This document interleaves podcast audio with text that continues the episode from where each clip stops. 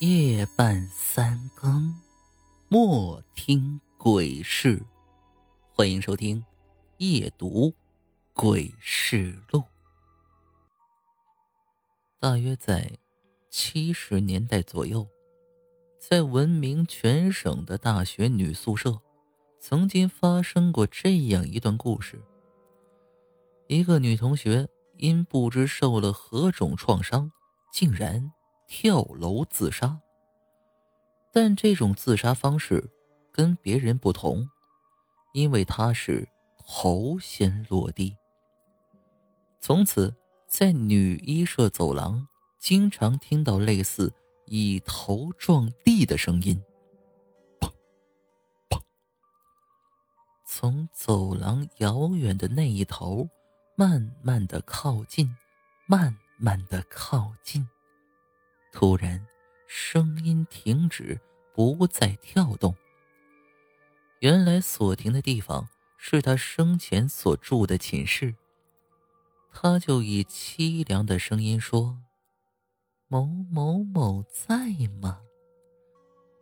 他的室友都知道这是他回来了，但是没有人敢去开门。这样的情形。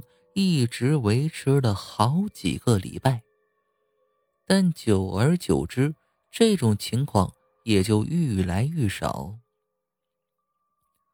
过了不久，暑假到了，随着假期的来临，宿舍的同学也都纷纷的回去了，而这种可怕的事情却未曾停止。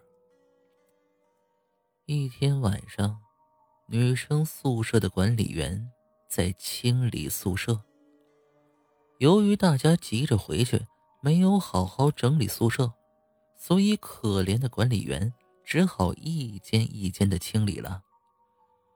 清理到这间传闻颇多的房间，心里也就毛了起来。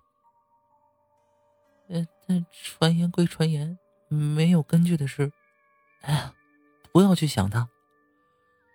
管理员心中想着，于是便大胆的开了房门，只感觉阴气阵阵。注意一看，原来是北边的窗户没有关上。这时心中便安稳了起来，于是想上前去关上那个窗户。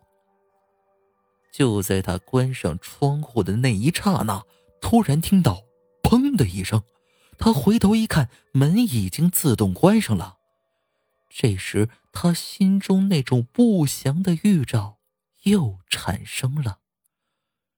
就在他不知所措的时候，这个可怕的声音，砰，砰，砰，又从遥远的走廊尽头由远而近的，慢慢的、慢慢的靠了过来。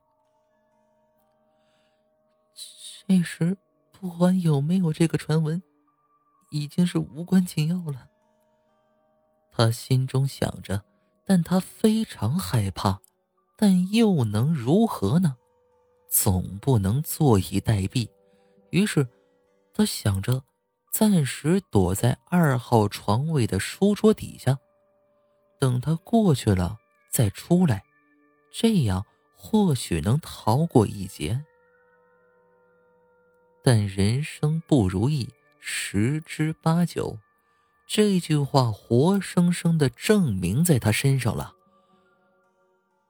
他停在门口，没有再跳动了，以凄凉的口气缓缓的说道：“你不用再躲了，我已经看到你了。”